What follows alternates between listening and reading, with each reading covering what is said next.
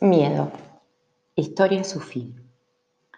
En una pequeña y encantadora isla abundante en vegetación y verdes pastos, vivía una vaca muy especial que llevaba una vida bastante extraña.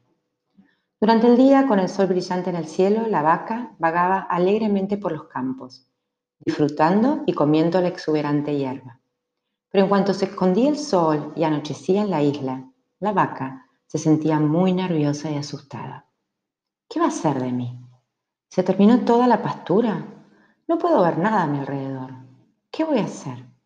Se preguntaba a sí misma mientras deambulaba preocupada durante toda la noche, incapaz de cerrar los ojos a causa del temor. Cuando el sol brillaba una vez más sobre la isla y la verde hierba se veía por todas partes, la vaca saltaba de alegría, olvidaba los problemas de la noche y se ponía a comer de nuevo con gran satisfacción. Esto, por supuesto, hasta que caía de nuevo la noche y el ciclo se iniciaba una vez más. Y así, día tras día, la vaca vivía su vida. ¿Es posible no temerle a nada? ¿Qué tanto mi vida está regida por mis miedos?